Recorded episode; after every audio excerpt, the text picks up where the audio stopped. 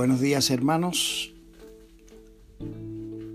Sábado 25 de abril.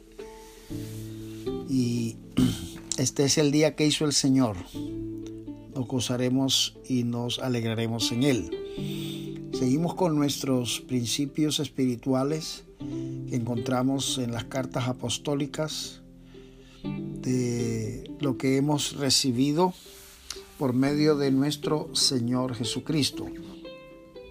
Hoy vamos a utilizar unos versículos que están en Primera de Timoteo capítulo 1. Voy a leer el versículo 5, 6 y 7. Dice, pues el propósito de este mandamiento es el amor nacido de corazón limpio, de buena conciencia y de fe no fingida, de las cuales cosas desviándose algunos se apartaron a vana palabrería queriendo ser, doctores de la ley sin entender ni lo que hablan ni lo que afirman. Estas palabras que Pablo le escribía a Timoteo están revelándole, aclarándole a cuál es la razón, cuál es el objetivo de por qué hemos recibido lo que hemos recibido, los mandamientos que se nos han enseñado, los principios espirituales que se nos han enseñado. Y aquí hay tres identificaciones muy claras que vale la pena repasar en esta mañana. El propósito de este mandamiento es el amor nacido de corazón limpio. Qué bonito, eso ya lo dijo en el Sermón del Monte, allá en el capítulo 5 de San Mateo lo leemos cuando él dijo, bienaventurados los de limpio corazón, porque ellos verán a Dios. En otras palabras, el, corazón limpio percibe a Dios. Una ilustración que nos ayuda es cuando queremos entender algo y a veces decimos, bueno, yo no lo veo así. No estaba hablando de los ojos físicos, pero está hablando de, una percepción. Yo lo percibo de otra manera. Bueno, si utilizamos esa, esa ilustración, uh, este, Pablo le está diciendo a Timoteo, hemos recibido lo que hemos recibido porque Dios nos quiere dar un corazón limpio. ¿Por qué? Porque un corazón limpio, un corazón sin malicia, un corazón lavado por la sangre de Cristo, percibe a Dios, lo siente, lo experimenta, ah, lo tiene presente.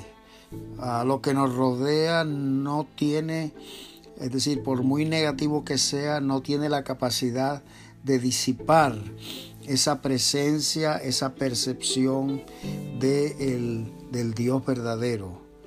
La segunda cosa que dice es de buena conciencia. Este concepto eh, es un concepto que nos anima a estarnos examinando constantemente, no permitir que nuestra conciencia a lo que en otra palabra, en otra parte la palabra dice se cauterice. Es decir, que no me dé igual, que no llegue al punto de que me dé igual todo. E incluso este, me da igual pecar y, cada vez ah, le doy menos importancia a mis errores, esos errores que ofenden a Dios, esos errores que ofenden al prójimo, esos errores que ofenden a el hermano en la fe.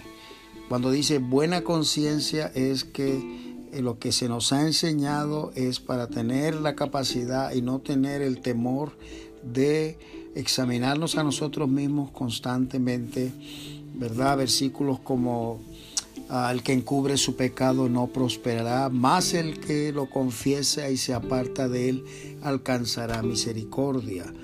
Sí, sí, queremos que el Señor tenga misericordia de nosotros, pero la pregunta es, ¿somos capaces de reconocer nuestras faltas, nuestros pecados ante Él? Así que estas cosas eh, son interesantes, cómo se nos enseñan para andar con paso seguro. Y la otra cosa es, se nos ha enseñado el mandamiento para tener una fe no fingida.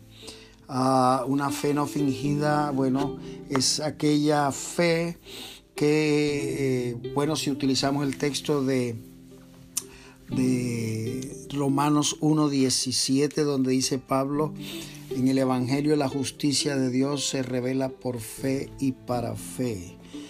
Ah, somos justos porque creemos, es decir, la confianza en el Señor es, es absoluta, es total, es, es, es, permanente. Eh, sí que se ve amenazada, sí que se ve probada, pero eh, aun cuando Jesús le dijo a Pedro, eh, Simón, hijo de Jonás, Satanás os ha pedido para zarandearos como a trigo, pero yo he rogado que tu fe no falte.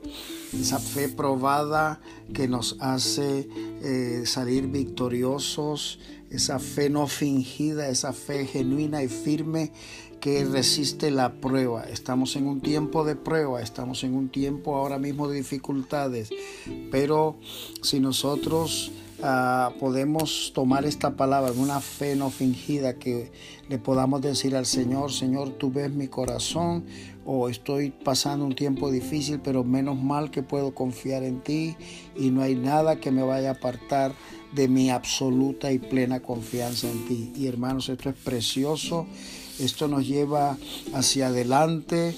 Eh, esto nos lleva con un espíritu de alegría y de gozo. Ahora, si nosotros Ah, no le prestamos cuidado a esto, podemos entrar en una senda de desánimo y de derrota.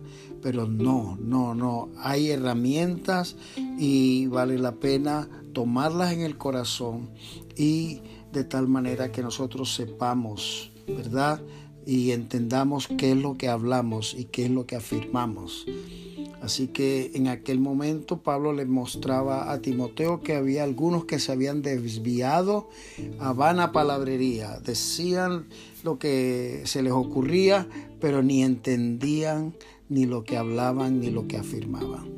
Así que hermanos, vamos a aprovechar estas herramientas, vamos a ser sinceros, vamos a ser constantes y continuamente estar al tanto de que estos elementos, por lo menos que hemos visto hoy, amor nacido de corazón limpio, buena conciencia y fe no fingida. Dios nos ayude, vamos a seguir orando por los que están en, convalecencia, por los que todavía están enfermos, no olvidéis la hermana Lorena, ah, también la abuela de hermano Edgar Castillo, ella falleció hace poco allá en Ecuador, que es la madre de Teresa. Oremos por la consolación para ellos y también los hermanos que están todavía que no pueden ir a trabajar por las condiciones en que estamos, que puedan mantener la paciencia y, podamos, decir, eh, con esa paciencia que produce una esperanza verdadera, esa esperanza que produce la vida de Cristo en nosotros. Dios nos bendiga, hermanos. Adelante con ánimo y con fuerzas. Un abrazo, Pastor Armando.